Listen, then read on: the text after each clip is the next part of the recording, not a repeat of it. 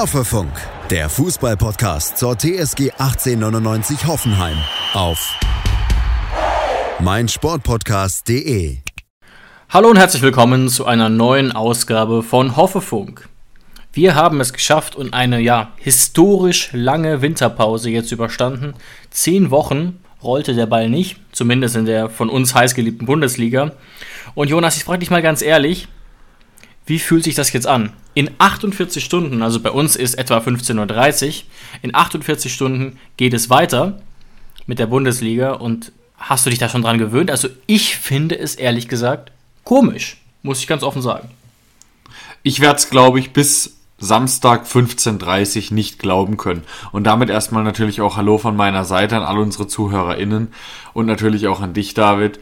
Ähm, ich teile dein Gefühl zu 100 Prozent, weil ich bin überhaupt nicht mehr im Modus so richtig drin, in genau. diesem Bund Bundesliga-Rhythmus. Klingt natürlich komisch, weil wir eigentlich nichts zu tun haben, außer auf der Couch zu sitzen oder im Stadion zu sitzen und das Spiel anzugucken. Aber ja, ich kann es noch gar nicht so richtig glauben, dass jetzt endlich wieder TSG-Spiele sind.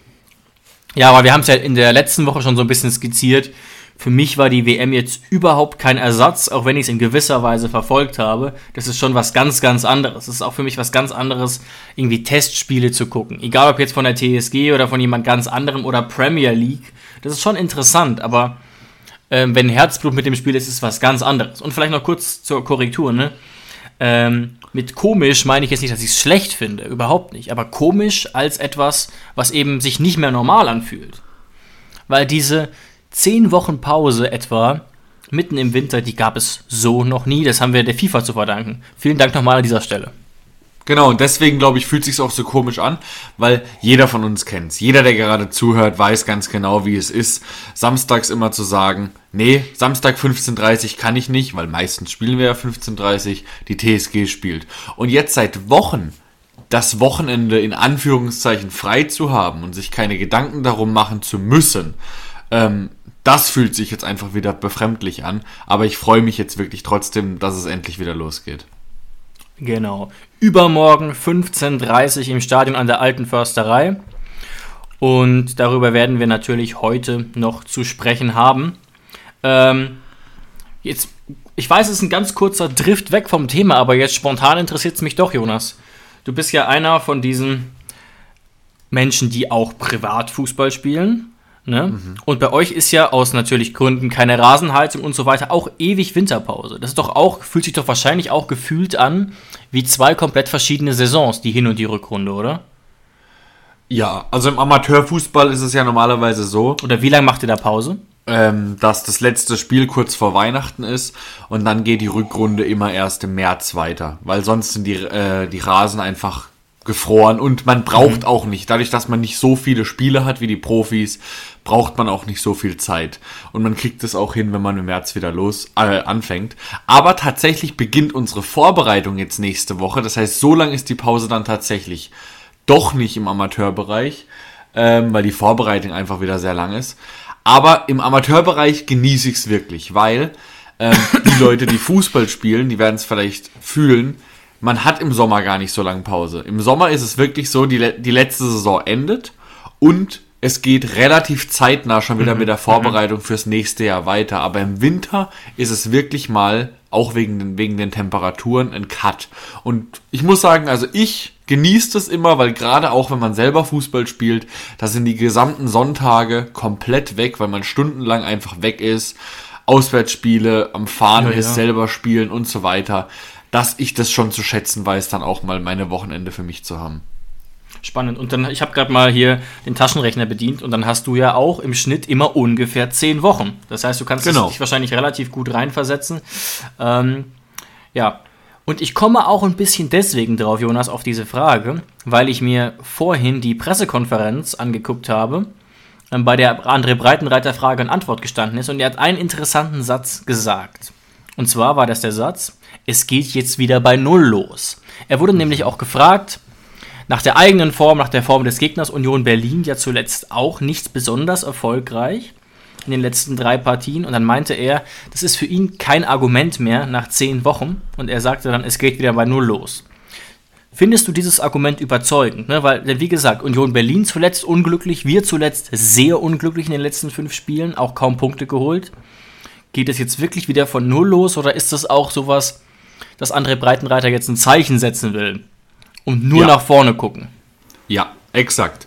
Das ist ein Mittel, was André Breitenreiter nutzt und es ist auch zum Teil eine Floskel, weil mhm. es geht alles andere als neu los. Also als äh, ähm, er sagt ja, es geht bei null los und das geht es natürlich tabellarisch nicht. Du hast die Punkte, die du hast. Es geht wieder bei elf los aus unserer genau, Sicht. Genau, ja. genau. Wie sagen immer Mannschaften, bei denen es einfach nur darum geht, die Klasse zu halten? Mühsam ernährt sich das Eichhörnchen. Also jeden Punkt, den du auch in der Hinrunde sammelst, der kann dir in der Rückrunde den Arsch retten. Und deswegen ist es natürlich nicht nur tabellarisch ähm, nicht korrekt, sondern auch von der Gefühlslage her egal was André Breitenreiter versucht, in den Spielern mit diesem Satz auszulösen und ja, natürlich sagt er es nicht. Ich weiß auch, jeder von uns weiß auch, warum er es sagt. Aber das Selbstvertrauen, was sich eine Mannschaft in der Hinrunde erspielt oder auch nicht erspielt hat, das bleibt zum Teil. Du kannst natürlich kleine Veränderungen bewirken. Du hast natürlich jetzt auch einen leicht mhm. anderen Kader, gerade auch wir auf einer wichtigen Position. Aber grundsätzlich, wenn du als Tabellen Elfter oder Tabellenfünfter in die Winterpause gehst, das macht einen Unterschied auch für den Kopf. Ich denke es ehrlich gesagt auch. Und deswegen fand ich dieses Zitat irgendwie dann doch ziemlich spannend. Ähm, und ich glaube doch, dass man das natürlich bei Union Berlin äh, alles beobachtet haben wird. Aber es geht natürlich auch darum, durch solche Aussagen bei der Presse der eigenen Mannschaft Mut zu machen, sich auch selbst natürlich gut zu präsentieren. Das ist auch alles ein bisschen ein Spiel mit den Medien und das ist ganz, ganz klar. Was ich sehr spannend finde, Jonas, die Vorbereitung war jetzt ja auch relativ lang bei unserer TSG für die Verhältnisse. Normalerweise ist die Winterpause ja mini oder in der Premier League hat man quasi keine, also unter normalen Umständen. Und Breitenreiter hat gemeint, sie hätten in Blöcken trainiert. Und ich habe erst gar nicht verstanden, was er damit genau meinte.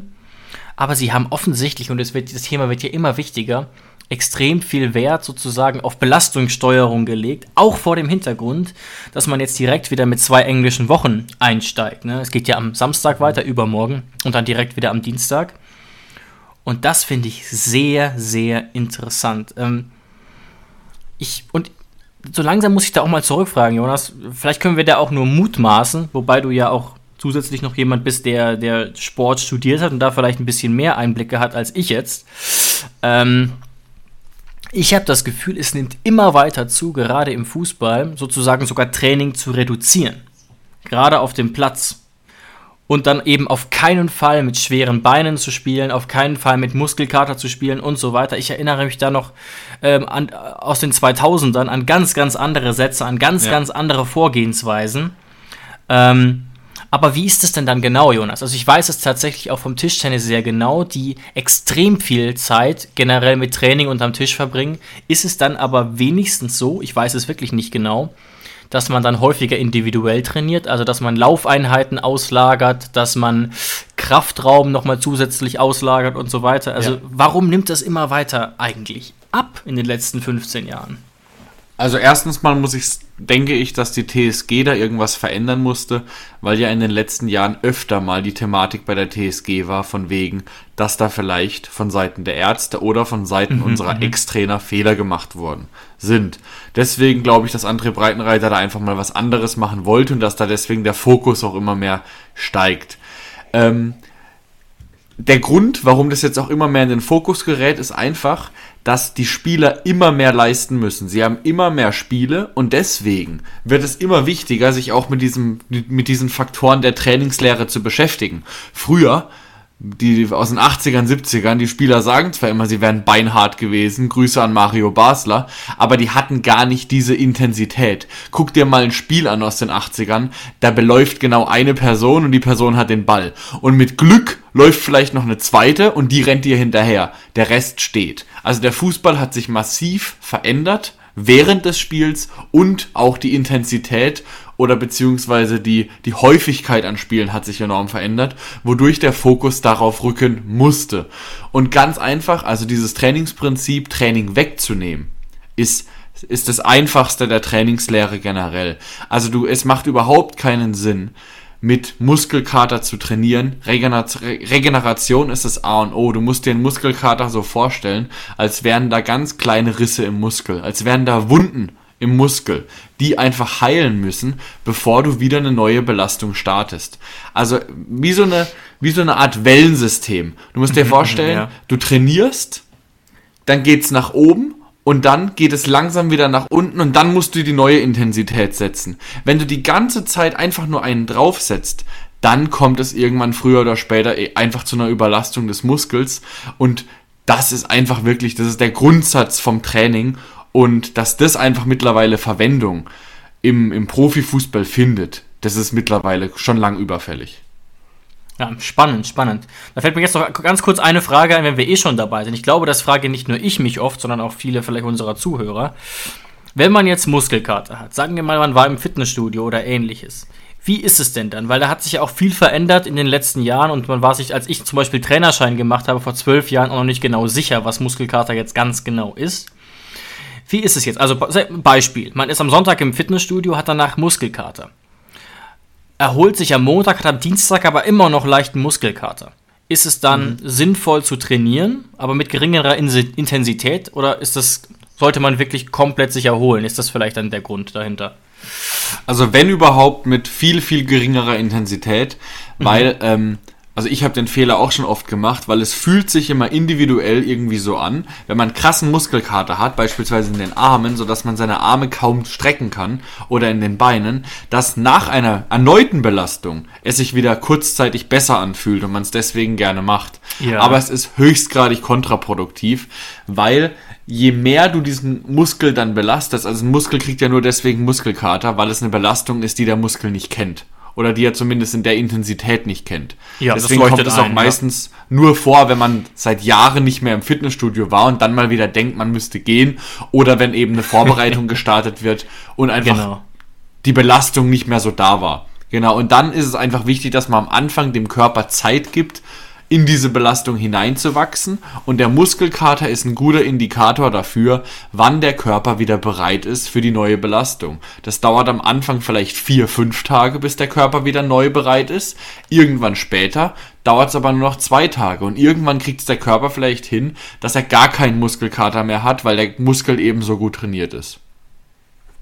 Interessant, interessant. Und ja, also scheint so wie André Breitenreiter auf jeden Fall klang, ähm, sehr bewusst zu sein. Und ja, ich hätte den Punkt fast vergessen. Ne? Diese verletzten Geschichte der letzten zwei, drei Jahre, wo viele zum Beispiel auch an der Abteilung äh, der Ärzte gezweifelt haben, kann natürlich aber auch was am Training gelegen haben. Also wer weiß, wir haben keine gesicherten Informationen, aber wer weiß, ob nicht intern ähm, es ein Grund für den Höhnes-Rauswurf war, dass man ihn indirekt auch für die Verletzungen ähm, verantwortlich gemacht hat, mhm. wegen zu hartem Training oder ähnlichem. Also es gab ja da eine extreme Häufung, sogar schon unter Schreuder, ehrlich gesagt. Und vielleicht ist das Bewusstsein dadurch nochmal mehr zum Tragen gekommen. Ja, das finde ich einen sehr interessanten Punkt. Ja, aber wenn das wirklich ein Faktor gewesen wäre, einen Trainer rauszuschmeißen, finde ich das nur bedingt fair, weil Stimmt. ich finde, man, man arbeitet mittlerweile als Trainer. Man ist zwar der Cheftrainer, man ist hauptverantwortlich für die Punkte, für die Leistung auf dem Platz, aber man arbeitet mittlerweile, also die TSG bezahlt ein multiprofessionelles Team, die dem Trainer ja, ja. und dem Team zuarbeiten. Das heißt, wenn ähm, keiner vorher, kein Fitnesscoach, kein Athletikcoach, keiner zum, zu Hönes mal gesagt hätte, Kumpel, hör mal zu, den, den Spielern geht's nicht gut, das Training sollte vielleicht da und da und da ein bisschen abgeändert werden. Das ist nicht die Aufgabe von Hönes, da hätte jemand anderes, der auch von der TSG dann bezahlt wird, hätte da vorher intervenieren müssen. Ja, das stimmt. Da sind ja wirklich auch viele kompetente Leute vor Ort, sogar auch zwei oder drei Physios alleine für die TSG die da sicherlich auch viel Expertise haben, auch gerade in der, wie soll man sagen, beim Bereich Regeneration und so weiter, jemanden wieder fit zu machen und generell, egal. Ja, den Punkt, den Punkt muss man auf jeden Fall auch berücksichtigen. Reden wir vielleicht noch kurz über die Vorbereitung. Mhm. Die ja, haben wir letzte Woche auch schon ein bisschen getan, man insgesamt als erfolgreich bezeichnen muss. Das sagt André Breitenreiter übrigens auch. Ich finde aber sehr sympathisch und auch logisch, dass er im Prinzip den Erfolg der Vorbereitung daran bemessen will, wie es jetzt weiterläuft wie jetzt die nächsten Spiele laufen, weil sie haben vor allem an zwei Punkten gearbeitet. Ähm, einen davon habe ich schon angesprochen letzte Woche. Ich sage ihn trotzdem gerne nochmal, dass man eben Ballverluste in gefährlichen Zonen absolut vermeiden will. Und das, das finde ich auch das Entscheidende. Ne? Ähm, in gewisser Weise ist Mut beim Spielaufbau entscheidend und Kevin Vogt schafft da ja den Tanz mit dem Feuer oft sehr, sehr gut. Ähm, es geht jetzt aber auch darum, wann man die riskanten Pässe spielt. Ne? Gibt es eine Absicherung und wo genau spielt man die? Und das war wohl ein großes Thema, das eben zu vermeiden. Klingt jetzt erstmal ein bisschen so, als sei man ängstlicher geworden, muss aber gar nicht unbedingt sein, werden wir natürlich genau beobachten. Und auf der anderen Seite auch Torabschlüsse aber eben, wie es André Breitenreiter gesagt hat, unter Druck und unter Provokation. Ich bin mir da nicht ganz genau sicher, wie er das gemeint hat.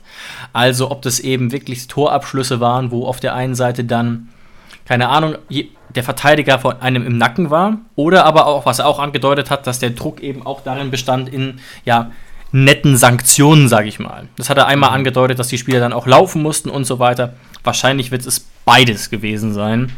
Ja, ähm, das waren die Hauptschwerpunkte. Ja, eins gegen eins Situation auf den Torwart mit Druck. Und das sind ja auch Situationen, die wir des Öfteren in diesem Jahr schon vor dem Tor frei vergeben haben. Also ich glaube, da kann sich kein Spieler in unseren Reihen, vor allem im Offensivbereich, rausnehmen. Das ist jedem schon passiert in diesem Jahr. Wir hätten deutlich mehr Tore schießen können. Und das ist völlig klar. Absolut. Wobei auch ich sagen würde, und seit Breitenreiter auch, dass der erste Bereich sogar noch der gewichtigere war. Also die Ballverluste, die dann eben auch erklären, warum wir in den letzten fünf Spielen so viele ähm, Gegentreffer verloren haben. Muss man aber, oder kann man sicherlich aber auch äh, in gewisser Weise personell begründen. Und ja, es ist ja auch wirklich faktisch so, dass wir in dieser Saison, ich gucke jetzt noch mal kurz, dass ich keinen Quatsch erzähle, mhm. nur 22 Tore geschossen haben. Ja, aber wenn du in eine Spielweise Spielen. spielen willst, wie wir das ja gerne tun, mit viel Ballbesitz, mit äh, Pässen in die Schnittstellen. Und dann brauchst du aber auch die Spieler dafür. Ich glaube nicht, dass ähm, Absolut. diese Fähigkeit, die du gerade eben beschrieben hast, mit ähm, die Lücke zu finden in Drucksituationen und da eben keine Ballverluste heraufzubeschwören, das ist, kannst du teilweise trainieren. Du kannst natürlich auch sagen, okay, welche Spieler sollen in welchen Situationen welche Pässe spielen aber es wird einfach immer Spieler geben, die diese Fähigkeit besser können und Spieler, die diese Fähigkeit schlechter können. Also es ist auch immer ein Faktor, was für Spieler hast du. Es ist nicht, es ist kein Zufall, dass Spieler, die das drauf haben, früher Sinedin Sidan war das beste Beispiel dafür, ein Thiago, ein Toni Kroos, es ist kein Zufall, dass diese Spieler unfassbar teuer sind. Ja, absolut, das muss man äh, definitiv so sagen und Sicherlich kann man das natürlich auch immer nur bis zu einem gewissen Grad trainieren, weil es dann natürlich, wenn es wirklich objektiv um was geht, ist das Ganze immer noch mal ein bisschen was anderes. Und manche sind eben abgezockter, eiskälter als andere. Aber ähm, ja, genau wie André Breitenreiter würde ich auch sagen, dass man das eben beurteilen muss, wenn wir dann übermorgen wieder auf dem Platz stehen. Mhm. Ähm, vielleicht reden wir jetzt im Zusammenhang mit dem Spiel dass wir jetzt ja noch mal ein bisschen genauer in den Fokus reden können, auch darüber, was jetzt bei uns neu ist oder neu werden müsste, weil auch dieses Thema wird ja endlich mal wieder einigermaßen relevant. Wer wird überhaupt am Samstag auflaufen? Wir haben glücklicherweise nur zwei bestätigte Ausfälle, bekanntlich Grisha Brömel und auch ähm, Jakob Brünn-Larsen ähm, hat eine Leistenverletzung. Die zwei werden sicher ausfallen.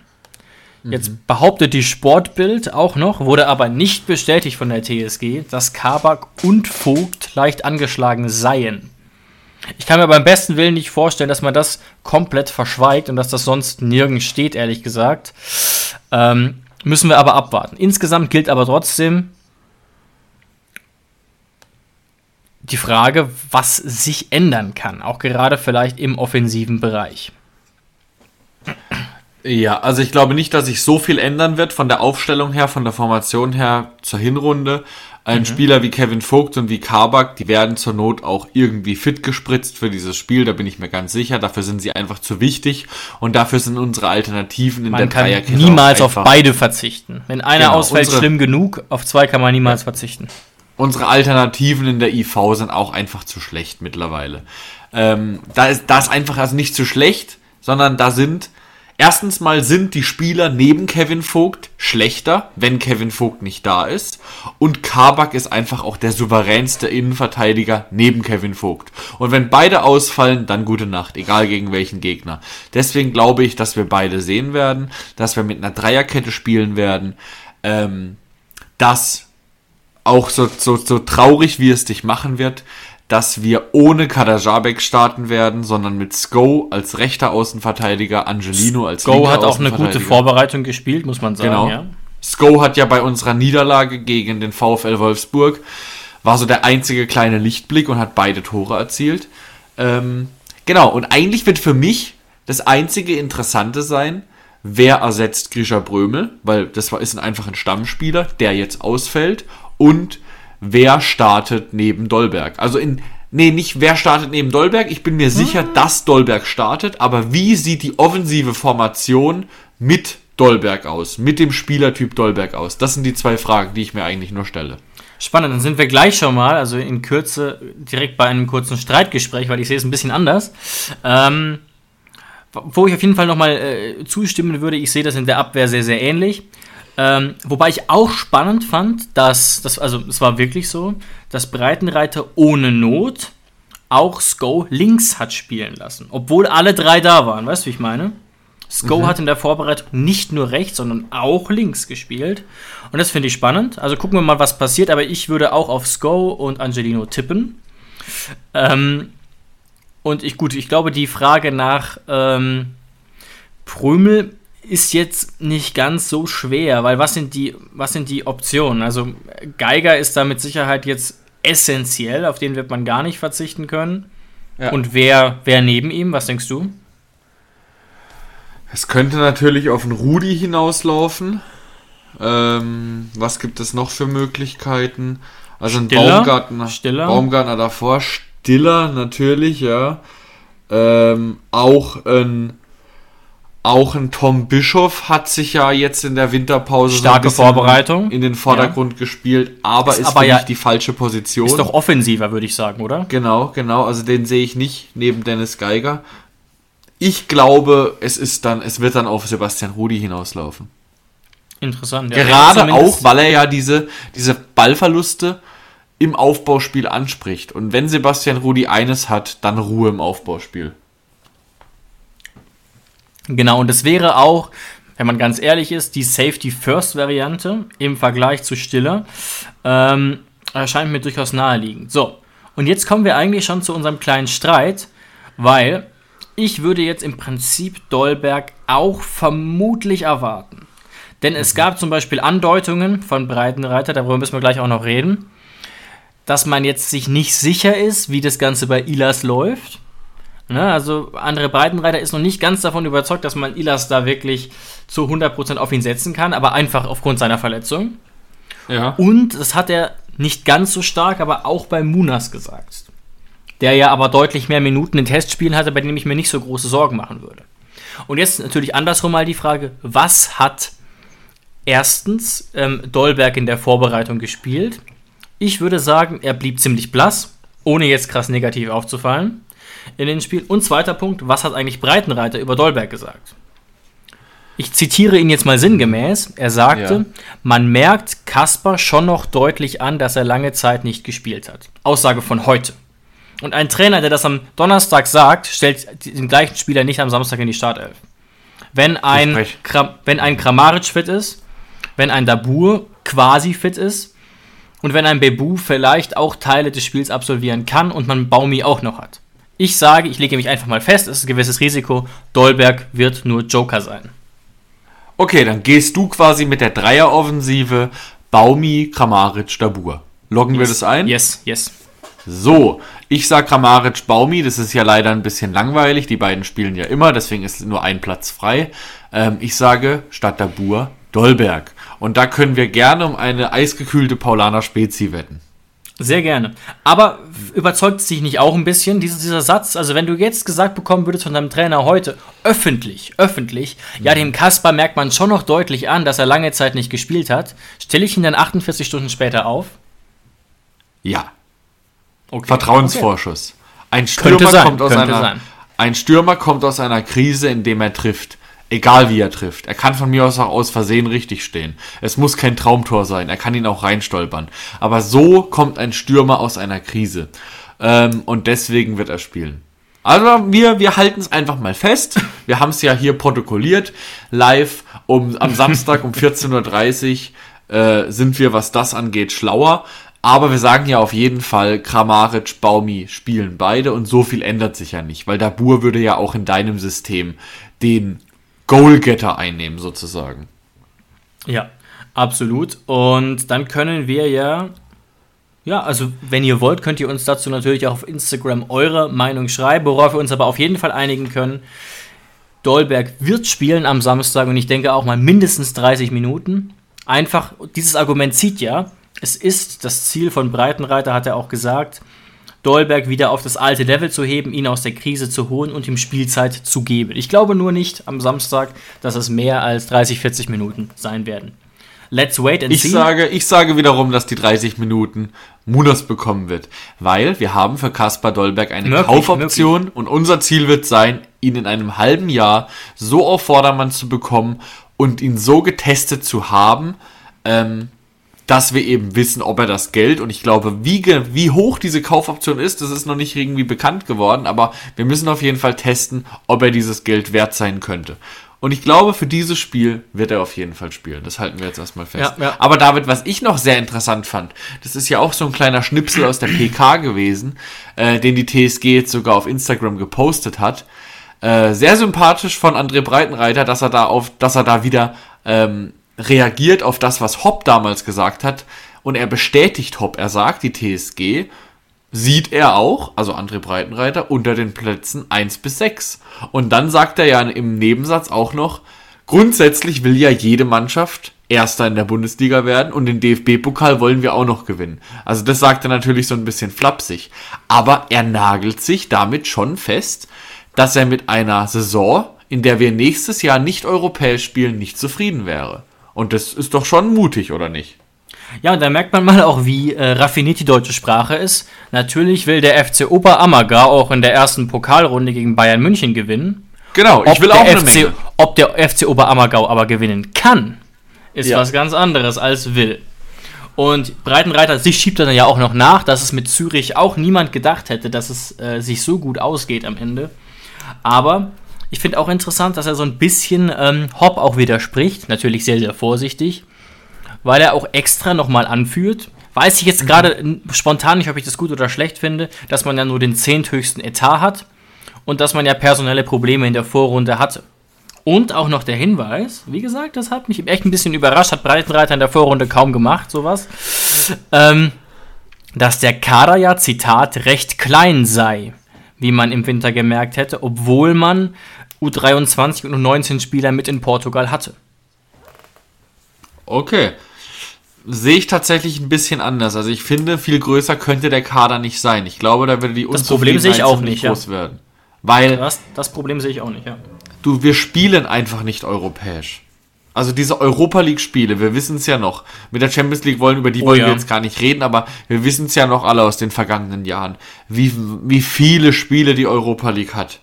Da brauchst du einfach einen deutlich größeren Kader, weil die Europa League-Spiele auch einfach donnerstags sind und dann sonntags meistens Bundesliga darauf. Ähm, das war diese Saison der Europa League oder die Saisons, das war eine ganz, ganz andere Belastung. Ja, absolut. Und das spielt, glaube ich, eine riesige, riesige Rolle. Was ich ja. aber spannend fand, da müssen wir uns jetzt fast ein bisschen korrigieren. Zumindest, wenn wir André Breitenreiter glauben. Auch nochmal kurz das Thema Kader. Breitenreiter hat auf der PK klargestellt, dass der Dolberg-Transfer nichts zu tun hat mit Rütters Abgang. Und hat auch klar bewusst gesagt, dass man ähm, noch nicht sicher sein kann, dass nicht noch jemand kommt. Also dass man durchaus noch die Augen offen hält. Das hat mich durchaus überrascht, ehrlich gesagt. Vor allem der letzte Zusatz. Mhm. Ähm, weil ich auch das personell nicht nachvollziehen kann, haben wir ja letzte Woche schon argumentiert, denn mit den Stürmern Dolberg, Bebu, Kramaric, Dabur und Aslani, in Klammern zumindest, sind wir eigentlich gut besetzt. Aber auch hier galt das Argument, dass man eben sich nicht sicher ist, ob Bebu diese Rückrunde wirklich durchziehen kann und auch bei Munas noch ein bisschen vorsichtig sein will, je nachdem. und man die deswegen so ein kleines bisschen eingeklammert hat. Es hätten wahrscheinlich auch wenige erwartet, dass er das in dieser Form sagt und eben sagt, also zumindest offiziell, gibt es keinen Zusammenhang zwischen dem Transfer von Dolberg und dem Transfer von Rütter. Ja, okay. Ergibt ja allein aus der Sicht Sinn, weil Dolberg schon da war und dann erst Rütter gegangen ist. Aber es mag von mir aus auch sein, dass sie Dolberg geholt haben und da noch nicht hundertprozentig wussten, ob Rütter geht.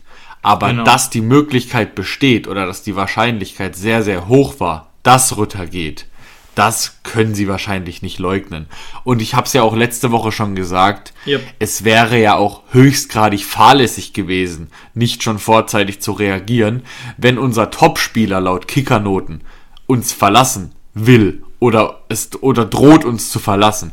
Also deswegen, äh, ich finde das auch gar nicht so schlimm, dass der Dolberg-Transfer im, im Zusammenhang ähm, mit dem Rütter-Transfer steht. Also ich finde es finde es gar nicht verwerflich.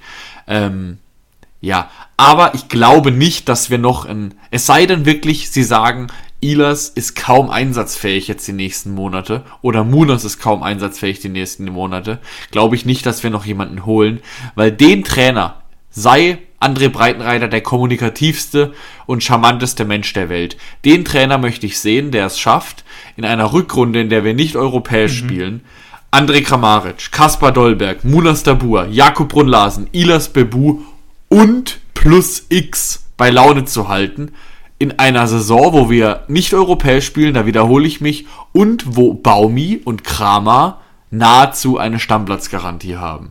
Und das ist ja das Ding. Korrekt. Also das glaube ich nicht. Und es könnte sein, ich will jetzt überhaupt nicht schwarz malen, aber es könnte sein, dass wir ab dem 1. Februar auch nur noch einen Wettbewerb spielen. Da treffen wir nämlich auf Leipzig, in Leipzig und das wird natürlich eine Herausforderung. Und deswegen sehe ich es eigentlich, Jonas, genau wie du. Ja, und den DFB-Pokal, den klammer ich jetzt sogar in der Rückrunde aus, selbst wenn wir da noch ein, ein, zwei Rundchen weiter kämen. Das sind am Ende so wenige Spiele. Deswegen, wegen dem DFB-Pokal planst du nicht mehr Spieler ein.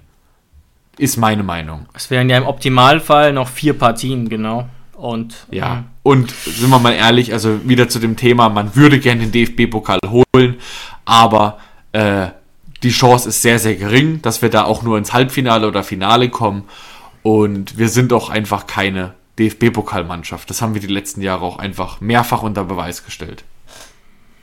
Ja, ja, das war leider bisher wirklich der Fall. Ähm, lass uns zum Abschluss dieses Podcasts, dann müssen wir nämlich auch langsam die Hörer verabschieden, noch kurz über Union Berlin reden. Es war, glaube ich, jetzt sinnvoll, ja. den Fokus so stark auf uns zu lenken, aber vielleicht trotzdem noch ein paar Worte zu unserem Gegner Union Berlin. Bisher mit einer starken Saison, dann in den letzten Spielen ein bisschen eingebrochen, jetzt trotzdem auf Platz 5.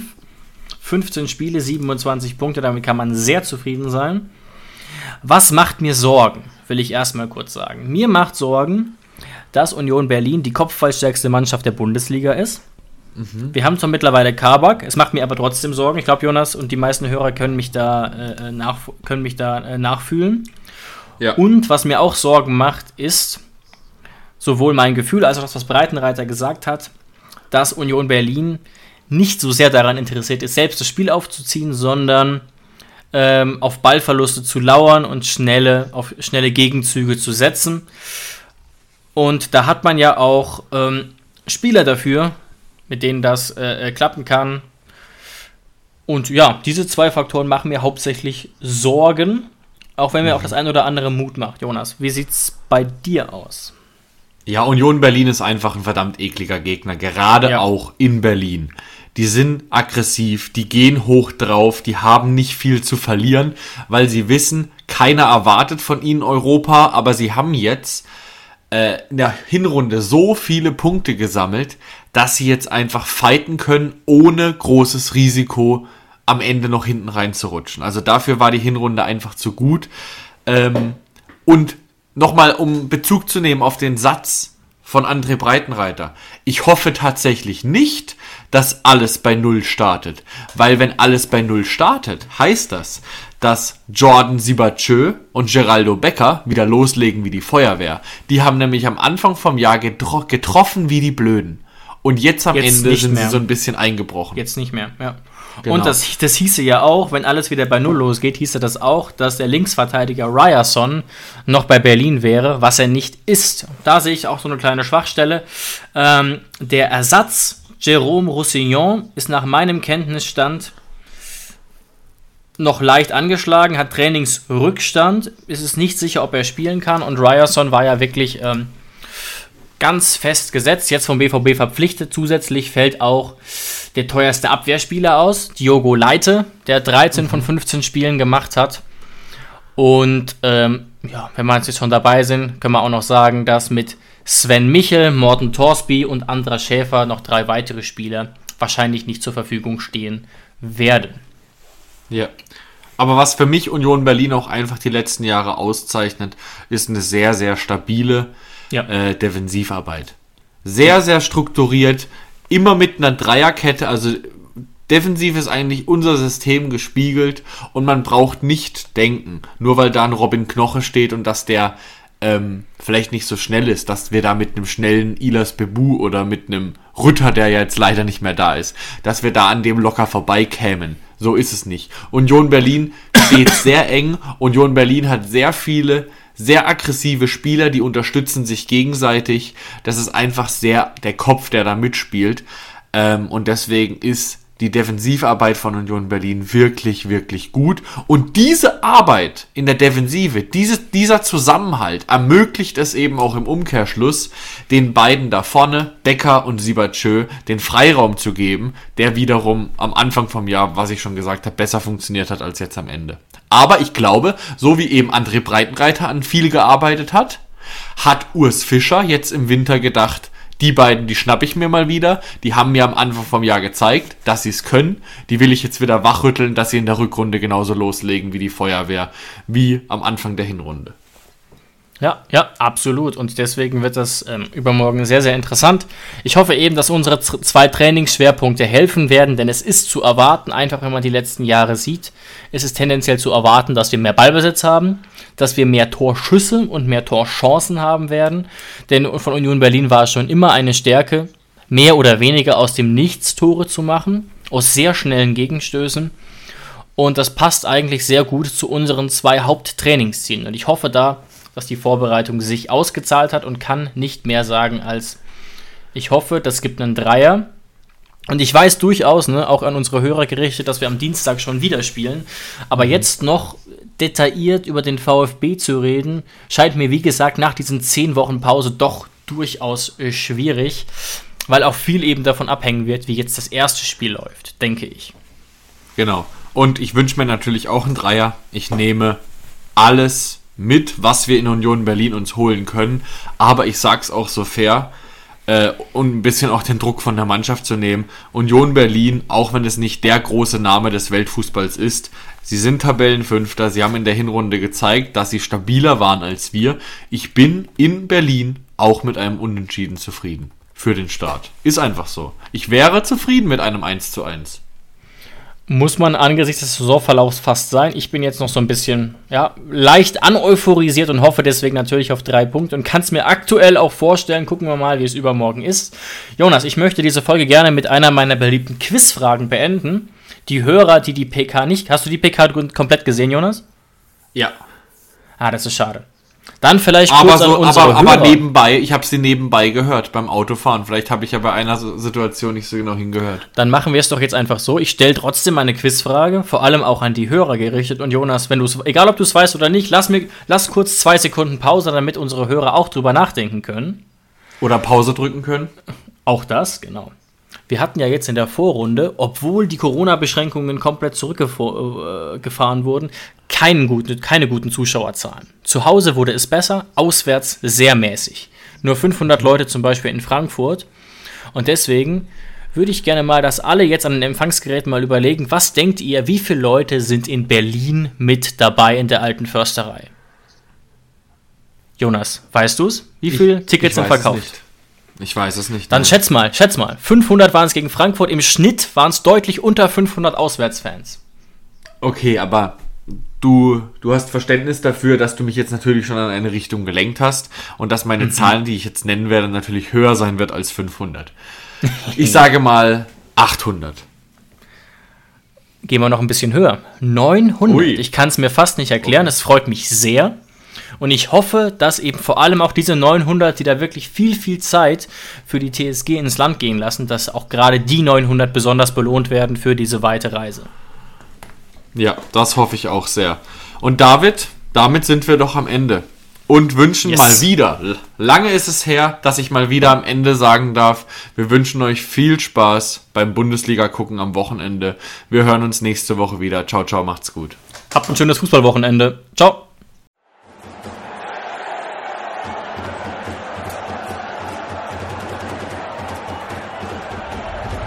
Hoffefunk, der Fußballpodcast zur TSG 1899 Hoffenheim auf meinsportpodcast.de.